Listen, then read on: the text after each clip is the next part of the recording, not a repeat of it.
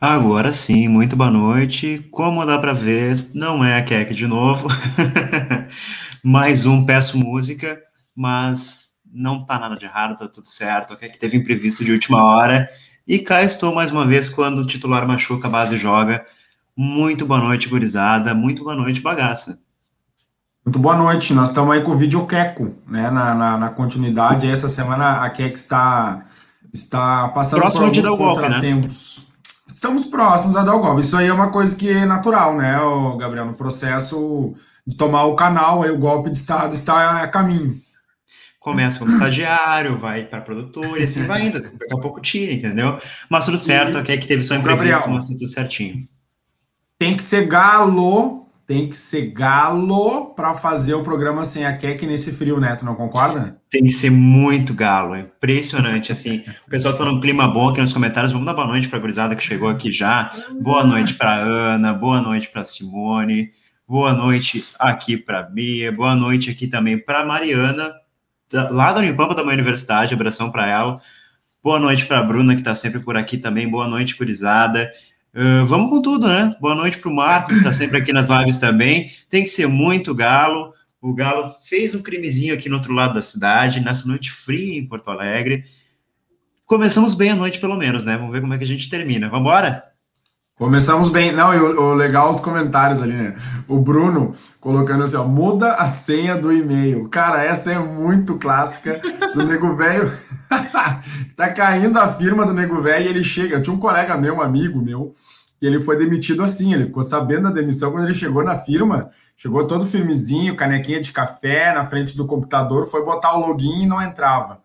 Foi botar o login e não entrava. Na terceira tentativa, alguém falou assim, botou a mão é, não, na terceira tentativa alguém botou a mãozinha no ombro dele e falou: Fulano, passa no RH lá que o pessoal quer conversar contigo.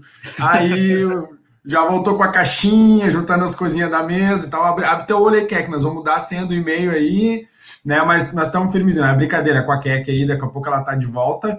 E nós erramos o saldo. Aliás, nós acertamos o saldo, Gabriel, do Pitaco da Zoeira, porque tu falou 2 a 1 um pro Galo. E eu copiei, eu dei Ctrl C, Ctrl V no Pitaco verdade, de, de VQBR segunda, e nós acertamos o, o saldo, né? Que era por um gol a vitória, e foi realmente por um gol a vitória. Só faltou acertar o resultado, mas ficamos felizes igual, né? Muito feliz. Só agradecer o Roger aqui, que eu fiz esse combinado com ele, né? Óbvio que não vai ser espontâneo. Forte abraço. Depois vem o Pix, tá? Tá tudo certinho. Valeu pela, valeu pela moral. Pode parente aí, né?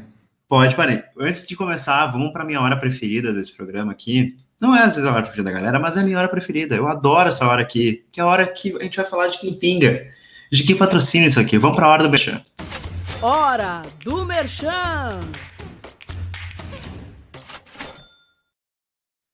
Vamos para a hora do Merchan e sempre com a gente aqui, a KTO Brasil, tá rolando o arraiá da KTO. Na KTO tu pode apostar na Eurocopa, na Copa América, na Copa do Brasil, no Brasileirão. Amanhã, por exemplo, tem Eurocopa, tem Copa América, tem Brasileirão, tu pode fazer uma acumuladinha maravilhosa aí pro teu dia, tem futebol o dia inteiro, dá para te brincar bastante lá na KTO, sempre com a gente aqui, sempre lembrando também que no primeiro depósito, se tu colocar o cupom KEC, tu ganha 20% de desconto por lá também.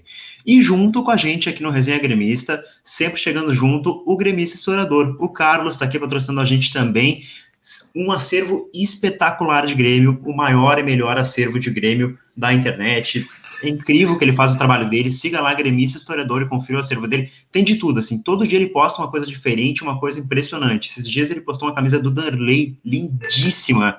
Postou camisa de final do Mundial, tem bonequinho, tem de tudo. Vá lá, siga o Carlos para conferir. Vou colocar um videozinho para vocês conhecerem melhor o que, que é o trabalho dele.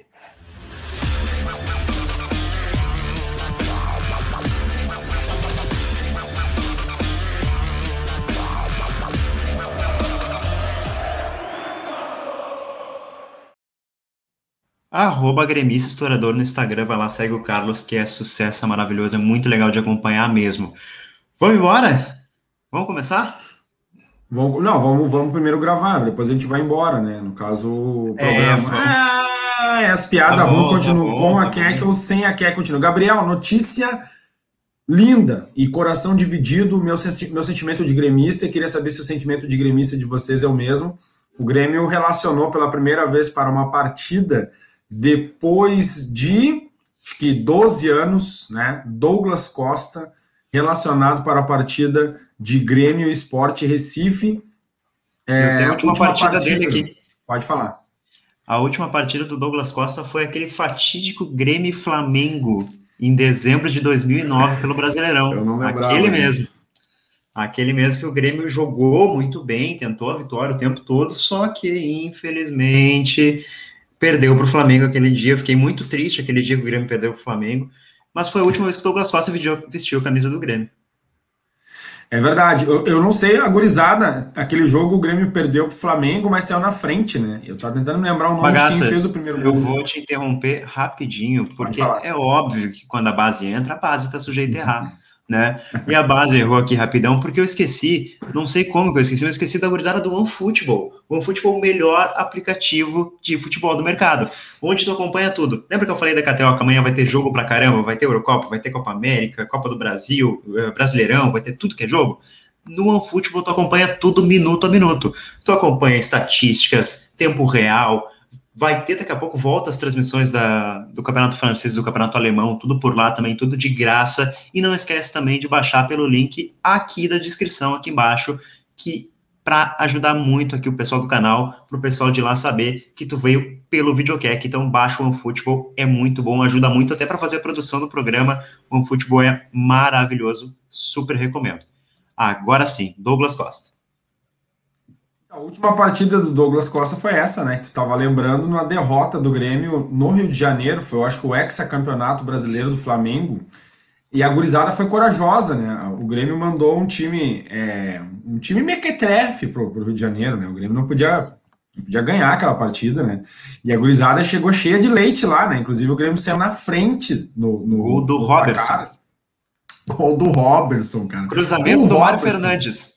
Então, o Robertson nunca fazia o gol que ele tinha que fazer, mas daí aquele jogo contra o Flamengo ele resolveu fazer gol. Aí ele queria fazer gol, queria, queria se destacar. E a gente já tava assim, cara, se esses loucos ganhar do Flamengo, nós vamos esperar esses caras com aquelas raquetes de matar mosquito ali na, no aeroporto Salgado Filho, dar choque neles aqui. E o Grêmio acabou fazendo seu trabalho, que era perder, e essa foi a última partida do, do, Douglas Costa com a camisa do Grêmio em 2009. Até nisso o homem é iluminado, né? Porque ele se, ele se despede com uma derrota mas uma derrota emblemática, uma derrota que tinha que acontecer, né? Gabriel, o meu sentimento, e aí quero conversar com os gremistas aí com vocês, é assim, primeiro eu tô muito triste com essa pandemia de não, por tudo, assim, mas especificamente nesse caso, é que a gente poderia estar no estádio.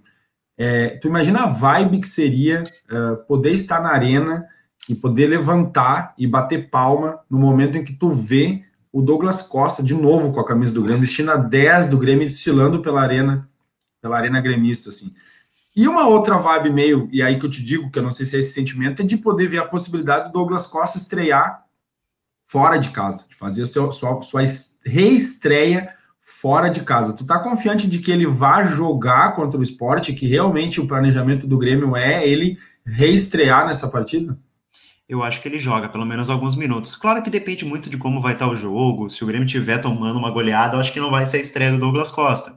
Ou se, sei lá, como tiver a situação do jogo, se estiverem batendo muito, eu acho que o Douglas Costa não entra.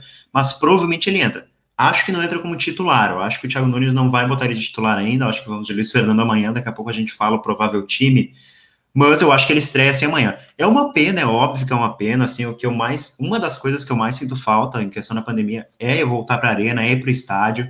Eu sempre conversando com o pessoal, eu falava que eu fazia loucuras para ir para o estádio quando eu morava no interior, e agora que eu tô aqui do lado, tá sem jogo. Então eu tô desesperado realmente que volte, mas...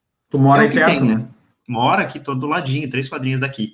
Mas, não vou dizer endereço certinho, que daqui a pouco o pessoal manda alguma coisa. Mas a cobrança vem.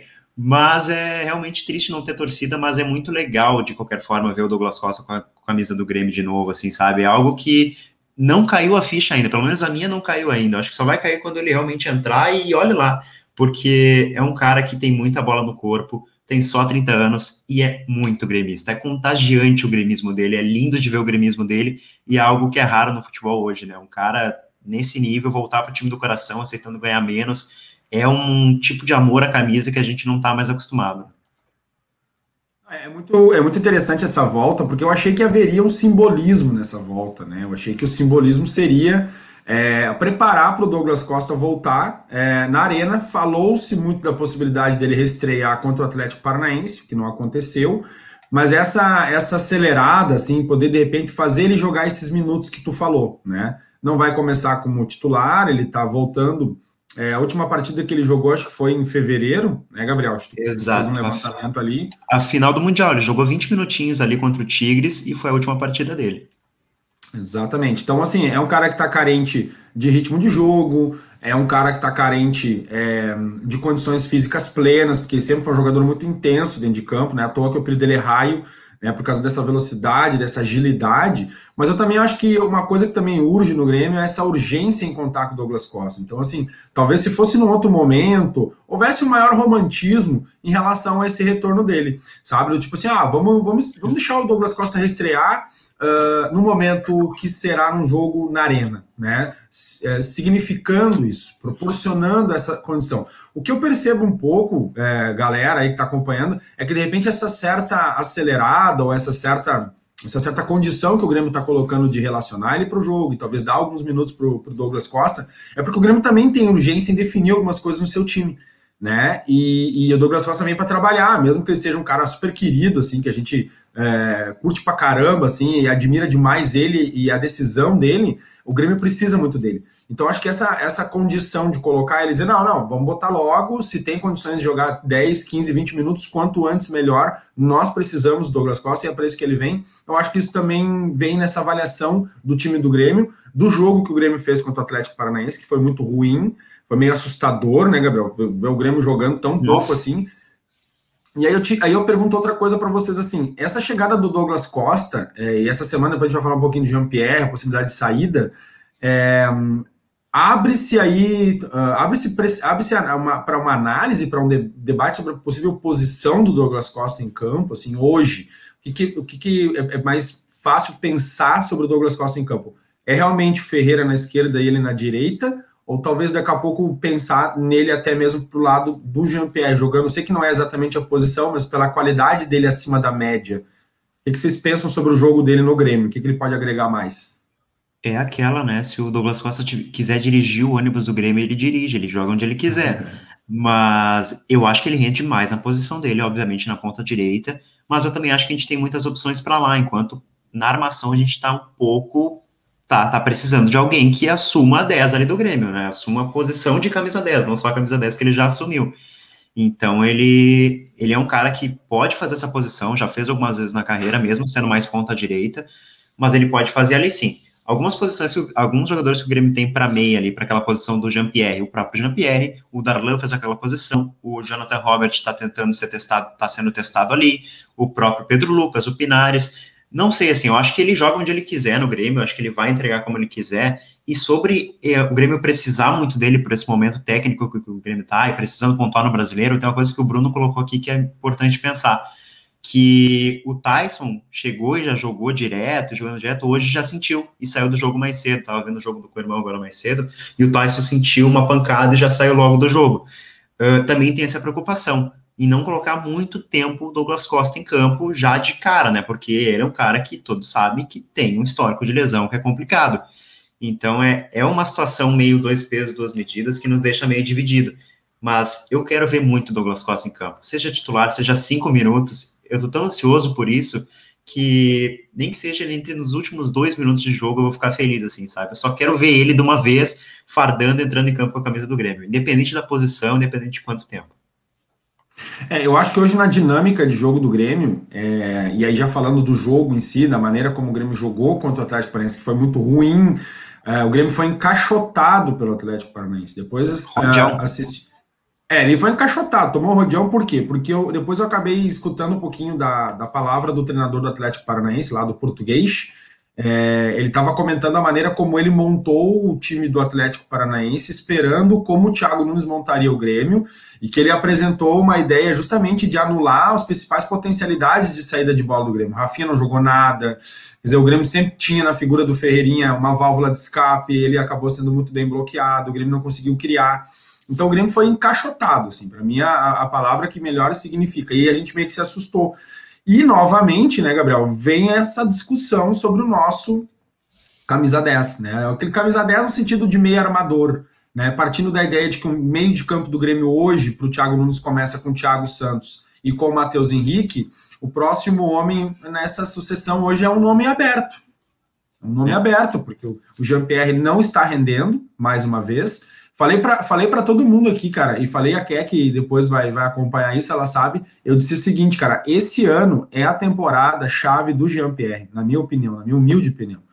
É, é, um jogador jovem, é um jogador que já apresentou talento, que já apresentou condições, só que o Grêmio é muito grande e não tem tempo para ficar esperando, para ficar jogando a moedinha no cara e coroa para saber se vai dar certo ou se não vai dar. Eu até comentei que talvez emprestar o Jean-Pierre, ver o que, que ele vai render fora da casinha, fora aqui da aldeia, fora aqui do clube, que, que acabou meio que paternalizando às vezes as coisas com seus jogadores da base, talvez, talvez fizesse bem para ele. Isso já aconteceu com outros jogadores na história, né? Então, assim, cara, eu vejo muito aberta essa posição, me preocupa porque mais uma vez, ano passado a gente achou, nossa, chama o nosso camisa 10, achamos nosso armador, é o Jean-Pierre, aí foi aquele baile contra Cuiabá, Botafogo, Juventude, bananã. Quando o bicho pegou, desapareceu.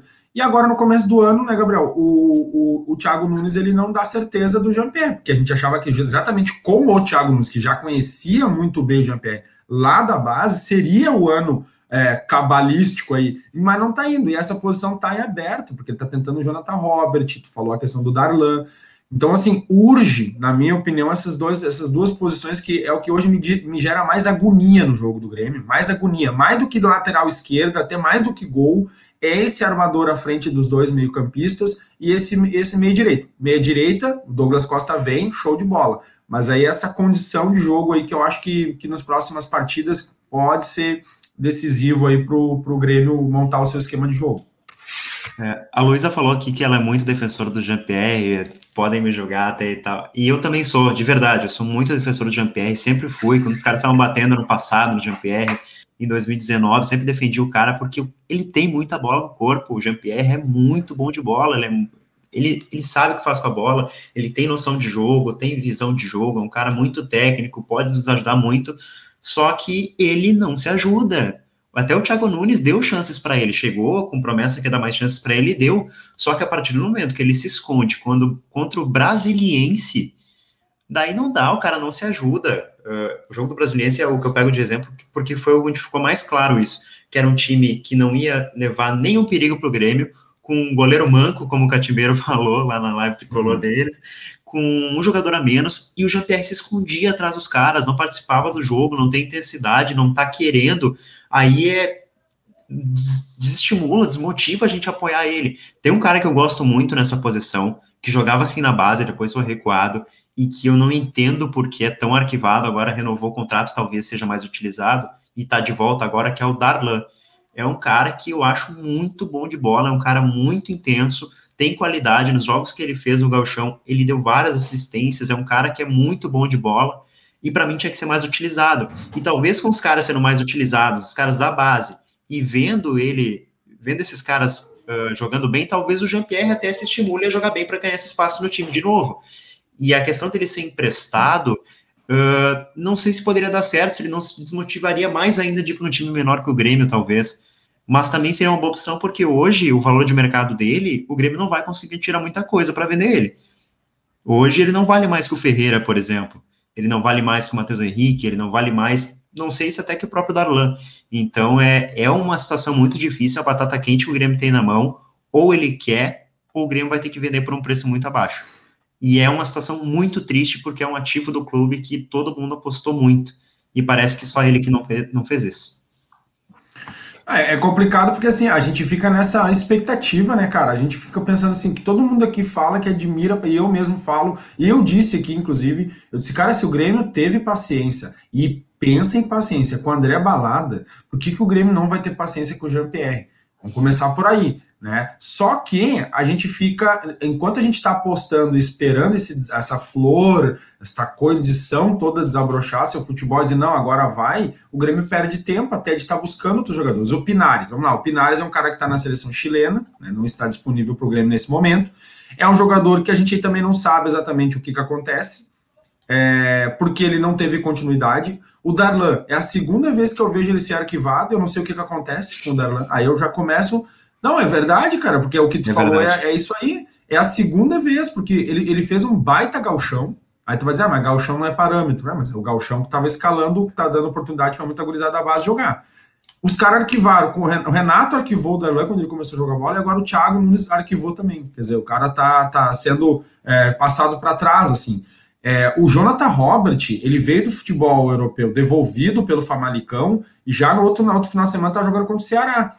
Então, assim, o, o, que, que o Darlan apresentou internamente que desmerece essa condição dele poder até, porque eu acho que ele pode jogar nessa posição do Jean-Pierre sabe? Então, assim, cara, o Thiago Nunes, eu tava falando esses dias com a Keck semana passada no, no resenha, o Thiago Nunes ele já testou de 45 a 50 jogadores escalando no time do Grêmio desde o início do trabalho dele. Né? E essa, essa testagem toda, eu espero que, sinceramente, seja uma testagem crítica, no sentido de avaliar o que, que o Grêmio, olha só, com a gurizada da base tem que ser mais devagar ainda. Então a gente vai ter que contratar alguns nego velho, a gente vai ter que trazer, de repente, um cara A ou B para posições mais é, mais assim emergentes, né, ou condições para vir, porque eu acho que A, B ou C não tem condição de jogar ainda. Eu espero que, sinceramente, essa avaliação de mercado esteja sendo feita. Repetindo, o Grêmio foi campeão gaúcho, o Grêmio se classificou em primeiro lugar na primeira fase da Sul-Americana, mas são competições de nível inferior àquilo que o Grêmio vai ter que disputar esse ano. Que, que são as competições de verdade. Então, essa avaliação de elenco e de jogo, ela se faz hoje muito mais por essas derrotas contra o Atlético Paranaense e Ceará do que ganhar do. É, como é que é, meu Deus do céu? Equidá, que dá ou não dá, né? Vamos combinar. E... Aragua, né? Então, assim, é, para mim isso é uma avaliação que, pô, o Grêmio passou por cima, patrolou, patrolou no Campeonato Gaúcho, só que a avaliação do Campeonato Brasileiro, ela tem que servir, essa sim, como parâmetro para o elenco do Grêmio, é, por direção do Grêmio, perceber a necessidade de reforço ou não, inclusive para essa condição de armador aí do Jean-Pierre, se vai ou não vai, né? É, e só lembrando que o melhor Grêmio de 2020, da temporada passada, era com Darlan, Matheus Henrique e Jean-Pierre no meio. Era com os três no meio, com o Darlan sendo um dos protagonistas desse time. Então, eu acho que tem, além de um, um problema de, de avaliação externa para contratações, existe um problema de avaliação interna. Até o pessoal falou aqui que o Pedro Lucas também voltou para a transição, que o Madison falou. Exato. E é outra coisa que a gente tem que discutir, porque outra solução, talvez, para o meio-campo do Grêmio, que a gente sempre critica, é a do segundo volante, onde o Lucas Silva é testado, onde o Maicon ainda serve como solução, sendo que ele não está na melhor forma física. Enquanto isso, o Fernando Henrique voltou para a transição. E junto com o Fernando Henrique, o lateral esquerdo, Guilherme Guedes, onde o Grêmio tanto precisa, voltou para a transição. Eu queria te perguntar isso. O que justifica a ida desses caras para a transição? O pessoal estava perguntando isso antes, né? E, e, ficou muito assim, ficou muito estranha essa situação, né? Porque o, o Guedes ele, ele começou o, o, ano passado, né, a jogar. Acho que a primeira partida dele foi naquele Grenal em Caxias, assim, que ele meio que despontou e jogou muito bem naquele Grenal, né? Que o Grêmio acabou vencendo com um gol de falta do Jean-Pierre. É, e o Fernando Henrique. Só que eu entendo que são dois jogadores em níveis diferentes, porque o Gui Guedes ele foi muito prejudicado pelas lesões. Ele mostrou um bom futebol, ele, ele deu um bom retorno com o tempo, com pouco tempo que ele conseguiu jogar bola, nos deixou com aquele gostinho de, de quero ver mais ele jogar, sabe? Só que eu acho que ele tá um pouco mais à frente do, do que o Fernando Henrique em termos de rodagem dentro do time, de, mesmo que o Guedes tenha passado tanto tempo lesionado. Agora, o Fernando Henrique, cara, para mim isso é uma visão do Thiago Nunes, entendeu? Eu acho que é uma opção acredito eu que ele tem esse poder aí de optar por esse grupo de transição para dar mais experiência, mais rodagem. Eu não concordo. Eu sinceramente não concordo. Eu acho que eu acho que eu acho que não faz sentido, principalmente ali, principalmente porque são duas posições que a gente não tem uma unanimidade. Se a gente disser assim, não, mas esse cara aí, é, a gente tem mais dois, tá tranquilo, vai, deixa o guri criar a casca. Só que assim, ó, no lugar do Thiago é, Santos, eu acho que hoje uma posição para ser talhada é a do Fernando Henrique. Porque claro. o Lucas Silva não tem condições de fazer o que o Thiago Santos está fazendo. Ele não uhum. consegue fazer, ele não joga igual o Thiago Santos. E na lateral esquerda, vamos combinar, nem o Diogo Barbosa, nem o Cortez estão bem. Então ficou meio estranho isso, né? Ficou meio estranho essa decisão de mandar os guris para o grupo de transição, porque dentro do time do Grêmio, nas posições que eles jogam, não há uma unanimidade, né? Exato, sobre isso até, uh, tô até emocionado, meu primeiro superchat aqui, fazendo a live, então, um momento, um momento emocionante, e ainda mais o Marco Alfaro, um cara que eu acompanhei, cara, eu acompanho muito o Marco Alfaro a vida inteira, muito obrigado aí, Marco.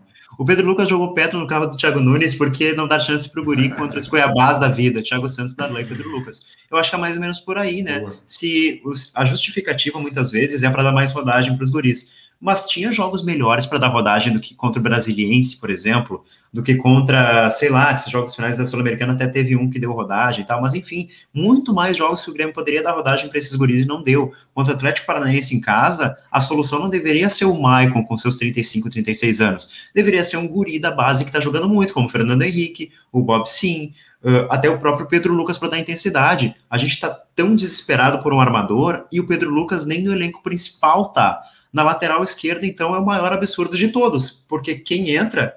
Tudo bem aí? Tudo certo? Me afoguei com a baba.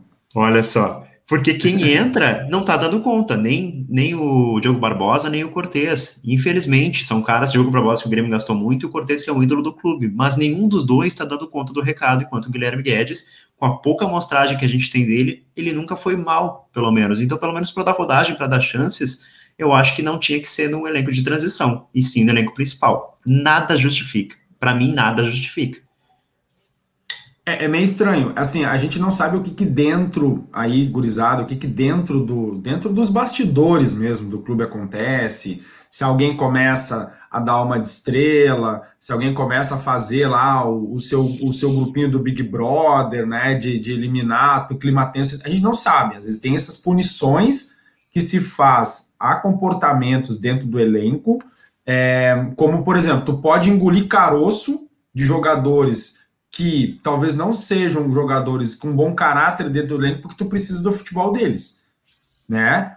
Ah, vamos, não é exatamente uma questão de caráter, mas vamos lembrar que o Ferreira ano passado botou o Grêmio na justiça, depois o Grêmio precisava de qualidade e acabou. Vamos lá, vamos deixar de lado isso aqui, vamos, vamos, vamos te reintegrar, né? A gente sabe que isso acontece. Às vezes o clube engole sapo porque precisa da qualidade do jogador.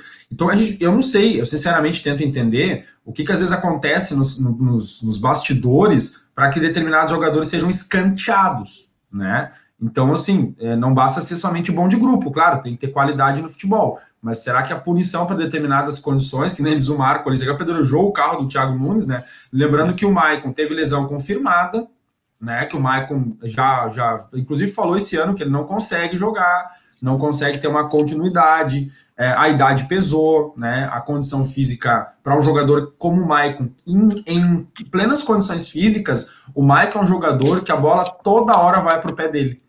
É aquele jogador que ele, ele faz é, é, ele faz aquele meio que aquele, aquele autorama ali da defesa até da, da, do, do semicírculo da defesa ao semicírculo do campo ofensivo. Ele tá sempre fazendo aquele. A bola tá sempre no pé dele. Então ele é um jogador que pode não ser um jogador que nunca foi veloz, né? Mas é um jogador muito ativo e que faz o jogo jogar. É meio como o Jean-Pierre, a bola sempre procura ele. Por exemplo, na partida contra o Brasiliense, cara, foi triste de ver o Jean-Pierre jogando bola, na boa. E vamos combinar o seguinte aqui: a gente defende o Jean-Pierre agora, voltando essa história. Você não consegue jogar bem, é, não consegue dominar uma bola, não é jogar bem, tu não consegue dominar uma bola, jogou de costas para marcação e sofreu, pô, tu tem que ter inteligência e criatividade e dar teu jeito para poder jogar. Ele não jogou nada, ele desapareceu. Né? Então, essa gurizada que está falando aí, a oportunidade para caras como o Pedro Lucas, pode dar ao Grêmio aquilo que o Grêmio tanto perdeu o ano passado, que era a intensidade, pela velocidade, pela condição dinâmica desses jogadores. Fica muito estranho esse, essa escanteada do Gui Guedes e do Fernando Henrique. Não ficou bem explicado, mas no Grêmio, no Grêmio as coisas não, consum, não costumam ser muito bem explicadas. É, a comunicação, a comunicação é. com a torcida é um problema, assim. Mas, é. realmente, o que mais irrita, teve uma palavra que tu falou que é essencial, que é intensidade o que muito irrita de ver o jogo do Grêmio, se for comparar com qualquer outro jogo do Campeonato Brasileiro, é a intensidade. O Grêmio é um parto para chegar na área do adversário, é toque para o lado, é toque para trás, uhum. principalmente com o meio quando tá o Lucas Silva em campo, então é, é muito mais, que é toque para o lado, toque para trás, o Grêmio vai lá, tenta, volta, é um, é um parto para chegar. E tu vai ver outros jogos do Campeonato Brasileiro, até equipes bem menores, com um elenco bem mais limitado que o do Grêmio, chegando, correndo o tempo inteiro, dando carrinho. Não quero que o Grêmio dê carrinho, que o Jean-Pierre dê carrinho, mas que o GPR apareça para o jogo, chegue mais perto da área, que o Grêmio tenha mais intensidade, e foi o que os guris deram, pelo menos. Claro que os adversários que o Fernando Henrique e o Bob se enfrentaram, por exemplo, são muito fracos. Mesmo assim, eles apresentaram algo que o Grêmio não tem mesmo contra adversários fracos, que foi essa intensidade, essa vontade de jogar, um chute de fora da área, uma tabela, algo do tipo. É, é muito irritante ver o Grêmio jogar. É uma lentidão, é algo que a gente criticava muito da gestão do Renato, e achava que poderia mudar na questão do Thiago Nunes, porque no Atlético Paranaense o time corria os 90 minutos, se tivesse mais 90 minutos, correria mais 90. E a gente achou que no Grêmio ia ser mais ou menos assim. Não está sendo por enquanto. A questão do bruxismo com os jogadores também, em priorizar um Lucas Silva, o Fernando Henrique, um Cortez Diogo Barbosa, o Guilherme Guedes, é algo que está irritando. Eu quero te perguntar uma coisa que é um pouco polêmica e perguntar para a gorizada que está aqui também. Mamilos. Lá vem. É, é muito cedo para criticar tão pesado assim o Thiago Nunes. É, ele tá testando jogadores, é, é, tempo ainda de testar esses jogadores, de dar espaço, ou de talvez não colocar um jogador mais jovem, priorizar um cascudo para ganhar o elenco, ganhar o grupo. O, qual, é, qual é o tempo ideal para chegar mais forte nessas críticas, para cobrar mais o treinador? Já tá na hora? eu fiquei bastante assustado, assim, o Grêmio anunciou o Thiago Nunes em abril, aí pelo dia 21 de abril. Abril, maio, maio, junho. A gente está falando de dois meses de trabalho do Thiago Nunes. Mas eu fiquei, eu fiquei muito impressionado porque acompanhando as redes sociais eu achei a galera bastante azeda, assim, para um treinador que está há dois meses, né? Lembrando que a gente ficou aí cerca de cinco anos com o Renato, ganhando tudo que podia, sendo mais ídolo do que já era ainda, né? Mas são dois meses. Então, cara, eu acho muito cedo para estar tá azedo com ele, né? Uh, a gente é gremista, a gente ama o Grêmio, a gente tenta entender algumas coisas que acontecem, às vezes a gente não entende, fica bravo, e a gente acaba, às vezes, apedrejando o telhado do treinador. Acho muito cedo. Eu queria destacar também, uh, antes de passar uma bola para ti, eh, Gabriel, o Futebol Stats, que ele comentou, uma coisa que eu particularmente concordo, que o Fernando Henrique, para mim, é reserva do Thiago Santos, e o Darlan, reserva do Matheus Henrique. Eu penso muito como ele, tá? A Bruna colocou uma coisa que eu também ouvi muito as pessoas comentando que acham que o Thiago Nunes tem receio de bater de frente e tirar os cascudos é, e dar o mesmo que deu no Corinthians. Essa história eu andei escutando, inclusive, essa semana no colégio, conversando de futebol com alguns colegas, aí por isso que está dando tanta chance, né? Então já começaram a falar, porque quando o Thiago Nunes teria trabalhado no Corinthians, é, ele teria batido de frente com alguns cascudos. Eu acho que foi ele que, inclusive, que deu aquela picuinha com o Ralph, né? E ele... Isso, foi ele que foi o cara que a direção queria tirar o Ralph do time, e daí pediu para ele tirar o Ralph do time, para ele assumir essa bronca, ele assumiu, ele estava chegando, queria se dar bem com a direção, e tirou o Ralph, e teve mais o problema das regras dele de concentração, de não usar o telefone, de ter que pedir para o capitão para sair da mesma, coisas do tipo, que acabou uh, rachando a relação dele com o elenco. Daí talvez ele não esteja querendo que aconteça isso no Grêmio também. É, o que, o que, assim, o que eu discordo do, do Thiago Nunes, eu acho que foi um grande pecado, assim, claro que ele entende mais de futebol que eu, né, evidentemente, mas, cara, ele insistiu e, e, e defendeu a possibilidade e achando que estava correto de botar o Thiago Santos jogando ao lado do Lucas Silva. Quer dizer, cara, a gente, a gente via que não dava certo, foi, ah, ok, um improviso, e aí ele insistiu. Então, assim, eu espero sinceramente que ele não seja teimoso, entendeu? Porque eu acho que ele teimou nessa questão aí. Eu acho que aí foi o primeiro erro dele de escalação, assim. Sabe, até então eu entendo que ele tá testando, que ele tá tentando, que ele tá tentando também conhecer, aprender melhor sobre o elenco do Grêmio, mas essa insistência dele foi meio que descabida, assim, porque eu acho que geral viu o jogo e geral olhou e falou, cara, não dá certo, porque o Lucas Silva e o Thiago Santos não dá, não rola os dois juntos, sabe? Fica um meio campo trancado, pior ainda. O Thiago Santos faz muito bem o trabalho dele, mas ele precisa ter alguém do lado dele para despachar. E o Lucas Silva não sabe despachar a bola, entendeu? E sabe fazer muito pouco aquilo que o Thiago Santos faz. Aliás, não sei exatamente o que o Lucas Silva sabe fazer bem.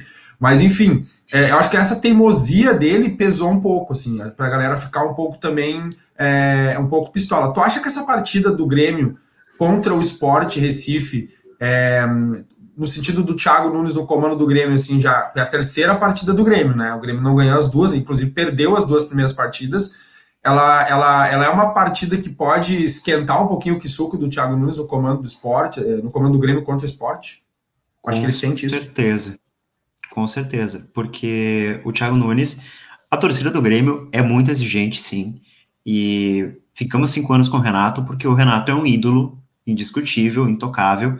E o Thiago Nunes não. O Thiago Nunes não é nada para o Grêmio ainda. Então a torcida vai pesar.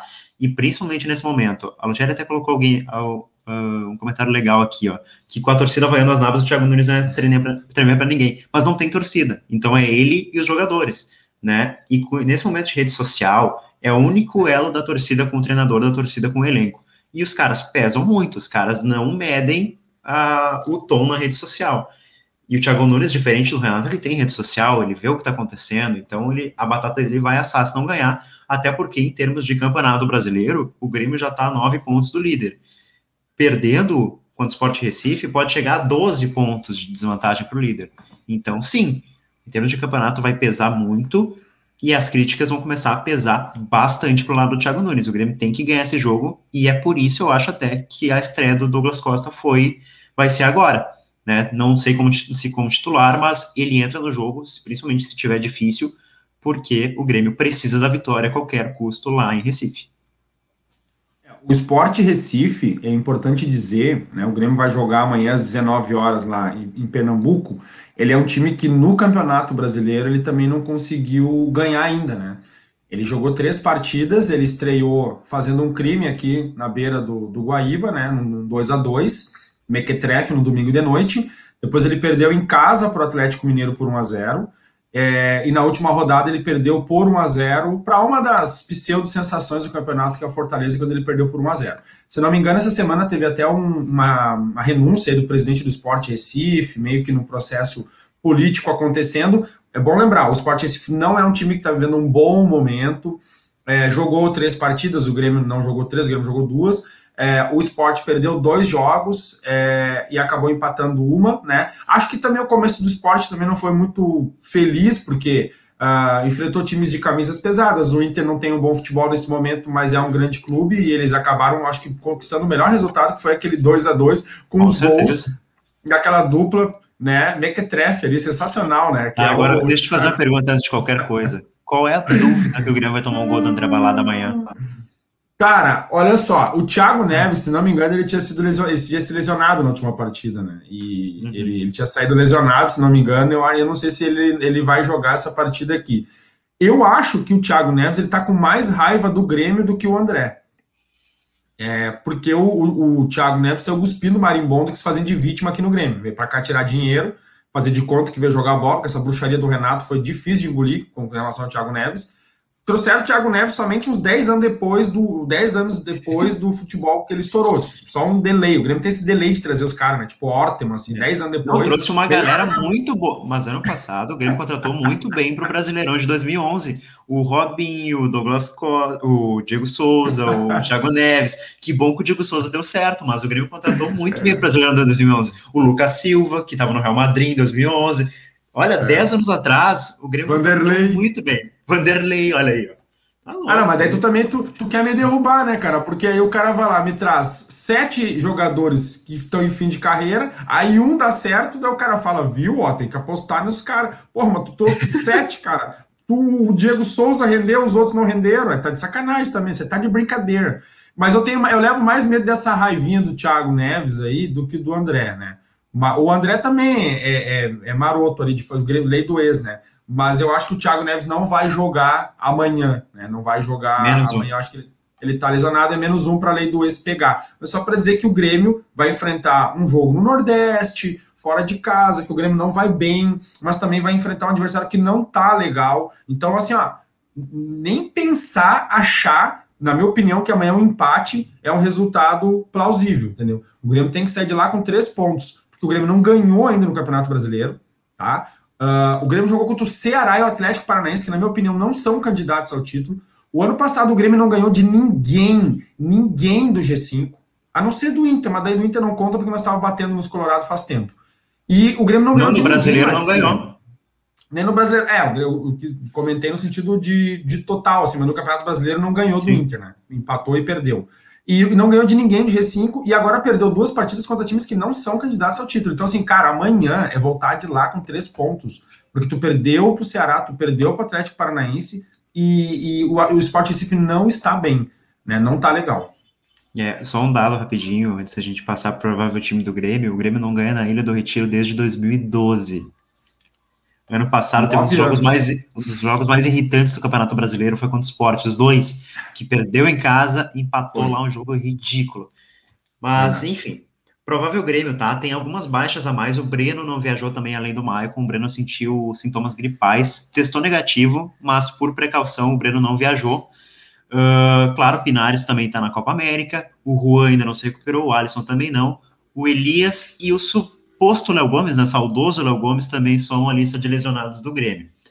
O provável time, vamos começar passando raiva, Paulo Vitor vai, vai ser o goleiro amanhã, Rafinha, Jeromel, Kahneman, Cortez, Thiago Santos, Matheus Henrique, Jonathan Robert, daí tem a dúvida, Luiz Fernando ou Douglas Costa, provavelmente vai o Luiz Fernando, Ferreira e Diego Souza. Aqui é outra coisa que não se justifica também, né? Paulo Vitor ainda é ser titular do Grêmio num jogo de campeonato brasileiro.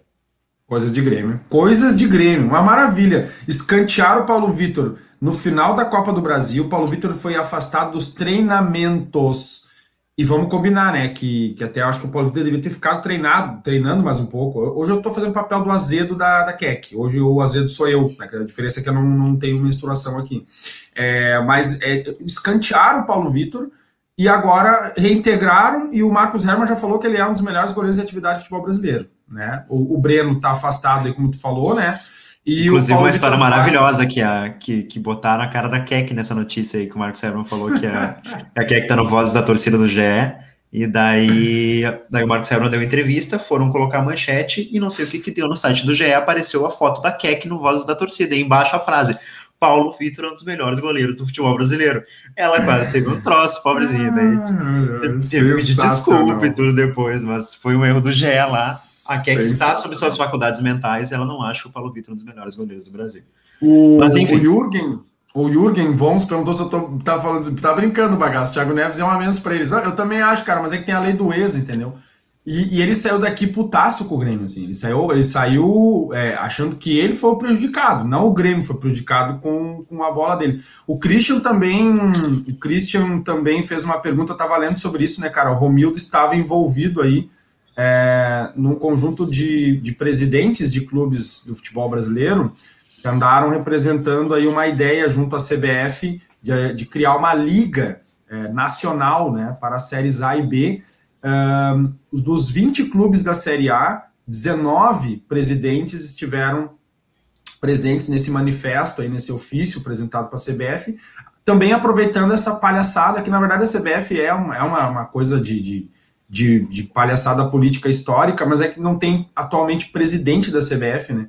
E os clubes apresentaram uma proposta de criar uma liga nacional onde os clubes tenham um papel mais ativo dentro do campeonato para tornar o campeonato mais rentável, onde os clubes também tenham uma rentabilidade maior junto às competições da Série A e da Série B, e o Romildo é um dos defensores da criação dessa liga nacional, que seria uma reconfiguração do campeonato brasileiro com uma, entrada maior dos clubes na organização disso, né? Politicagem o... e economia, basicamente. Né? O único clube que não está da Série A é justamente o esporte, porque está numa crise política no momento, está sem presidente, por isso não está, senão estaria também. Uh, minha opinião sobre isso é que eu acho que não vai dar em nada, se não vai ser criada uma liga nova, mas pelo menos essa junção dos presidentes serve para dizer que os clubes estão unidos e para botar uma pressão na CBF, porque realmente está uma bagunça a CBF não se organiza, a CBF está com crise interna gigantesca, o presidente acabou de ser afastado por acusações gravíssimas e com provas gravíssimas também. Uh, não sei o que, que, tu acha disso, mas eu acho que é mais uma pressão em cima da CBF para organizar a questão, principalmente do calendário também, que é muito pesado, do que realmente uma intenção de criar uma liga nova. Não, é politicagem e economia, né? Eu li, eu li a entrevista do Romildo para o GZH, é, e também falar um pouquinho da repercussão do GZH sobre a renovação do contrato Ferreirinha, né, Gabriel? Não, não deixa esquecer de comentar. É, tem mais essa novela aí para falar. É, e o Romildo falou sobre isso, sobre essa possibilidade de criar uma liga nacional, é, como a Bruna falou, tentar moralizar e tal. Só que aí, cara, com a CBF, a CBF ela tem um poder meio absolutista, assim, no futebol brasileiro, né? E, e aí tu, tu acreditar que, por exemplo, assim, isso, isso a CBF vai ceder isso, sabe? É, é meio difícil de acreditar que ela vai perder esse poder assim. O, lembra, que o, lembra que ocorreu a tentativa de fazer uma liga paralela, que chegou a, a acontecer com uns times de é, São Paulo, agora estou tentando me lembrar o nome do Era campeonato. Era a primeira lá. liga? Era a primeira liga. Quer dizer, deu no quê? Deu ninguém liga. É, se não houver uma união de fato entre os presidentes, e aí eu vou te dizer, se os presidentes dos clubes realmente se unirem e disserem, olha só, a gente não vai disputar uma competição da CBF, a gente vai disputar uma competição paralela, o futebol vai acontecer aqui, e não aí dentro da organização da CBF. Se isso acontecer, ainda pode enfrentar a resistência da FIFA, que pode não reconhecer oficialmente isso. Né? Mas também não vai ter futebol no Brasil se esses caras bater de frente. Então, assim, é uma briga política muito grande. A CBF é muito difícil de ser desbancada porque ela tem um controle político e econômico muito grande que os clubes querem meio que descentralizar ao criarem essa liga. Eu vejo essa intenção na criação da liga, descentralizar um pouco esse poder político e econômico que a CBF tem sobre o futebol brasileiro, sobre os clubes. É bem por aí, mas é porque a situação é bem complicada, assim, sabe? A CBF é, é, é, pura política e a gente vê um futebol brasileiro sucateado, um futebol brasileiro com arbitragem que ainda não é profissional, um futebol brasileiro com um calendário absurdo, que a gente tem jogos de dois em dois dias, então tem que ter uma mudança, que seja uma, eu acho que não vai ser realmente a criação de uma nova liga, mas pelo menos uma pressão tem que ter, tá começando a mudar, o presidente foi afastado, né, assumiu um um coronel, um capitão agora, que era o vice lá, e espero que mude alguma coisa. Acho muito difícil, mas espero muito, muito que mude, porque precisa mudar. A CBF precisa ser mudada, porque essa situação no futebol brasileiro está cada vez indo mais para o buraco. A gente falou até no VQBR de segunda, que cada jogador brasileiro que surge já está sendo vendido, a qualidade dos jogos está muito ruim, a qualidade dos, dos, gramados é ruim, tudo está muito sucateado. Tem que haver uma mudança para ontem. Cara, e uma outra notícia para não perder o gancho também, é, é, essa semana o Jean-Pierre Jean-Pierre deu, deu uma declaração, os caras estavam pegando no pé do Jean-Pierre, disseram que o Jean-Pierre tem preguiça até para gravar vídeo, né, porque ele... tava, tava, tava com preguiça, mas para brigar com jornalista no Twitter ele não tem preguiça, é um leão, Twitter é um leão. ele gravou um vídeo, só faltava estar tá conduzindo a bola, aquele olho meio farol baixo, falando que um jornalista aqui da aldeia comentou que ele teria pedido para o Thiago Nunes para caminhar, né? E aí ele gravou um vídeo dizendo que não, que era fake news, que ele não tinha é, dito nada disso, que, que, ele reconhecia. É, enfim. E outra notícia também vinculada essa semana é que tá a novela ainda de renovação do, do Ferreirinha, né? É, o Grêmio não é a Rede Globo, mas tá cheio de novela. Antes da gente falar do Ferreira, rapidinho, pedir para vocês deixarem o like, se inscrever no canal que não é inscrito ainda. Ajuda bastante a trazer mais gente aqui para nossa live para trocar essa ideia com a gente. A novela do Ferreira tem muitos capítulos ainda pela frente, mas mais um foi dado hoje, né? Fazia tempo que não aparecia nada e hoje rolou uma notícia nova. Então, o Grêmio apresentou uma proposta de renovação para o Ferreira, né? O pessoal que acompanhou aí, o salário do Ferreira, tudo notícia do GZH, se tiver errado, a culpa é deles, não é nossa. É sempre importante lembrar isso antes, né? É, o salário do Ferreira. Botar no então, dos seria, outros, sempre bom. É óbvio. É, no nosso nunca, né, Gabriel? É, que o salário do, do, do, Ferreira, então, ele foi aumentado na proposta em torno de 250%, né, um salário que sairia de 140 a 150 mil reais para em torno de 500 mil reais, que o Grêmio apresentou essa proposta. O Grêmio dobraria a multa rescisória de 8 milhões para 16 milhões de euros, né? Estenderia também o prazo de contrato. Evidentemente que o prazo do contrato não é o pior, não é o maior dos problemas, porque o Grêmio já tem um contrato até 2023, 2024 com o Ferreira, o problema se refere mais à questão realmente da multa rescisória e também a valorização do futebol do Ferreira com aumento salarial. E aí uma coisa que a gente ficou muito louco, né? Eu, Gabriel e a Keck no grupo ali do, do trio ali Parada Dura, é que, os, é que o, o, o GZH apurou que realmente, notícia dos caras ali, que a intenção inicial do negócio do lado do staff do Ferreirinha era o salário próximo de um milhão. E foi isso que a gente falou aqui no, no último resenha, né? Que a gente não acreditava que é, fosse possível chegar a pagar um para um jogador como o Ferreira, que está começando a sua vida, não tem um ano como titular do time profissional do Grêmio, já sair pagando próximo de um milhão. A novela ainda segue, viu, Gabriel? Tu tá confiante que ela vai terminar bem para os dois lados ou só para um? Eu acho que só para um, porque o Grêmio não vai pagar isso, não vai pagar um milhão para Ferreira, a gente sabe como é que é o Romildo, é, o cara, o empresário dele, quer muito essa renovação, quer muito esse aumento de salário, já disse que não vai abrir mão, porque o jogador tem que ganhar isso aí, porque o jogador é representativo, é protagonista do time, tem que ganhar, enfim. Eu acho que não vai terminar. A multa dele é muito baixa. O contrato vai até 2023 do Ferreira, né? O Ferreira é do Grêmio até 2023, teria tempo para renovar até lá. Só que tem um problema que se algum time chegar com esses 8 milhões de euros que é a multa dele, chegar e pagar, vai levar. E daí o Grêmio, por exemplo, a multa do, do PP, por exemplo, era 15 milhões. A do Ferreira é metade disso, é cerca de 8. Então é barato, parece muita grana, mas fica barato em compensação que o Grêmio poderia ganhar com o Ferreira lá na frente. Mas olha, eu acho que não vai acabar bem para o Grêmio, não. Vai se estender muito aí. Se o Grêmio não ceder, o que eu acho bem difícil por conta do Romildo, eu acho que não acaba bem. É, só para responder também aqui, o Caetano perguntou cadê a Keck, né? É, a Keck, é. ela, ela, essa semana ela viajou, ela voltou meio quebrada, e essa semana ela tá meio quebrada, tá se recuperando e a gente tá. E a gente tá trocou senha do e-mail.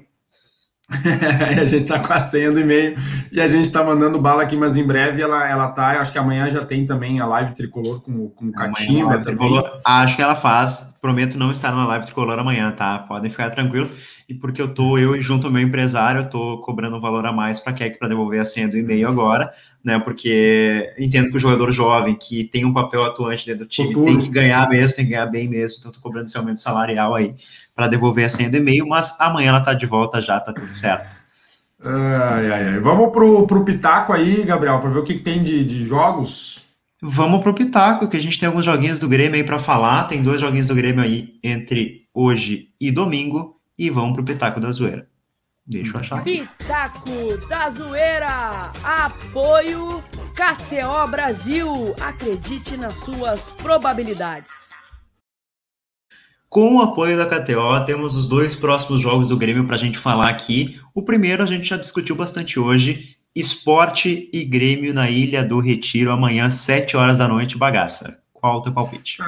Vamos lá, amanhã o Grêmio vai ganhar a primeira partida do Campeonato Brasileiro 2021, vai iniciar sua campanha do tricampeonato brasileiro. Eu já vou adiantando para vocês, fiquem tranquilos. Douglas Costa, o Raio, deve estrear também. Eu acho que o jogo do Grêmio amanhã vai ser assim firmezinho, 2 a 0 para o Grêmio amanhã para compensar é, as duas lambanças aí das duas primeiras rodadas. E tu, Gabriel? Ah, eu acho que eu vou num 3 a 1 pro Grêmio. Eu, eu, já me gastei já só com o anúncio do Douglas Costa, já comprei a camiseta. Se ele faz um gol amanhã, eu não sei o que eu sou capaz de fazer. Eu fiquei muito, muito, muito animado quando ele veio. Se ele estreia amanhã com gol, então eu não sei o que eu faço. Eu não garanto minha saúde aqui dos próximos dias, mas enfim, eu acho que vai ser 3 a 1 para o Grêmio. O Grêmio precisa da vitória, precisa se recuperar. A vitória, não sei, eu vou, não vou dizer que é obrigação, mas é muito necessária sim. E o outro jogo do Grêmio é no domingo, que o Grêmio vai jogar um potreiro lá em Cuiabá, porque o Arena Pantanal tá, tá, foi cedido para a Copa América, e daí o Grêmio vai ter que jogar num campo alternativo lá do, do, da equipe do Cuiabá, que eu vi as fotos, realmente, o campinho lá da Redenção é muito melhor, sabe? Que loucura. É impressionante. Grêmio e Cuiabá, Cuiabá e Grêmio, porque o manda do Cuiabá no domingo, 4 da tarde. Qual é o teu pitaco, bagaço? Não, é sensacional que o jogo tem que ser às 4 da tarde, porque não tem iluminação no estádio. Ah, é verdade, não tem luz, por isso que é de, por isso que é de tarde. o jogo é de dia, porque série de noite não série tem luz. do Campeonato Brasileiro. Série do Campeonato Brasileiro. Se for de noite, o jogador tem que jogar com aqueles capacetes de mineiro para enxergar a bola, sabe? Cada um. Aí tu já pensou, Gabriel? já pensou? Já pensou pagar um barão e meio pro, pro Douglas Costa vindo da Europa? Cara que tu te trocou a camisa do Bayern de Munique a camisa da Juventus para torcer um tornozelo num buraco de um potreiro desses. Ah, não. Ah. Aí é de tu entrar no quarto, desligar a luz, se trancar num canto e ficar chorando quietinho. Não, ainda bem que tá é pra... tudo assinado, ainda bem que o contrato já tá assinado, tá tudo certinho, o Douglas Costa não tem como desistir mais, agora vai ter que ficar aí, Magrão, vai ter que jogar nisso. Então, de sacanagem, né? Você tá de sacanagem. Cara, Grêmio e Cuiabá, então, acho que vão ser as nossas duas primeiras vitórias. Eu acho que o Grêmio vai vencer o, o, o Sport Recife, vai acabar com essa nhaca no campeonato aí, e depois vai ganhar de 3 a 0 do Cuiabá lá no, no, no, no Potreiro lá. Lá no Matagal, aqui, como disse o Lutier. Lá no Matagal. É, eu vou de 2 a 0 para o Grêmio também, porque é, é obrigação, é vitória é obrigação. O Grêmio já saiu correndo atrás, os outros aí tem que encabeçar duas vitórias para se recuperar um pouquinho no campeonato. Tem uma partida a menos, isso é claro, mas tem que fazer esses, esses bons jogos, tem que fazer esses bons resultados para se recuperar no campeonato. Encerramos o Pitaco? Encerramos o Pitaco. Encerramos o Pitaco, Pitaco da Zoeira. Pitaco da Zoeira. Apoio KTO Brasil. Acredite nas suas probabilidades. Olha, bagaço, eu tô gostando disso aqui. Daqui a pouco eu vou dar o golpe mesmo. Dona Kathleen não volta mais. Aí daí a galera vai dar o um golpe em ti, daí, porque essa galera, eles, eles, eles amam a Keck. Essa que é a verdade. A gente, isso é ótimo, isso é ótimo. É, ela é, ela é amada e adorada aqui por essa galera. Isso é ótimo, a gurizada mais uma vez chegou junto, nos apoiou aqui, trocou essa ideia com a gente. Ajuda muito o estagiário que está aqui fazendo essa, que hoje eu nem aqueci. Hoje foi aquela que o jogador machuca no, no último, em um minuto já pede para trocar direto. Nem o maqueiro entra, já pede para trocar. Aí o cara vai como tá. Mas acho que deu tudo certo. Trocamos essa ideia com o pessoal, falamos bastante de Grêmio, bastante cornetinha, mas necessária também. Agradecer o pessoal que chegou junto. Uma boa noite para vocês, nessa noite fria. Se aqueça, boa noite, Bagaça. Obrigado por mais uma vez me acompanhar aqui. o, a, dupla, a dupla reserva, tipo Lucas Coelho e o Barcos, lembra daquela época? Mais ou menos isso aí. Agradeço vocês mais uma vez. Um beijo. E daqui a pouco a gente tá de volta. Quer que volta amanhã na live tricolor, tá? Se tudo der certo, ela volta amanhã. Tá tudo certinho com ela. Mande um beijinho para ela lá no Instagram, nas redes sociais também. É sempre bom chegar junto também para dar aquele carinho. Beleza? Valeu, gente. Boa noite, boa noite, Bagaça. Obrigadão por tudo aí. Valeu, Gabriel. Valeu, galera. Show de bola. Até a próxima. Falou.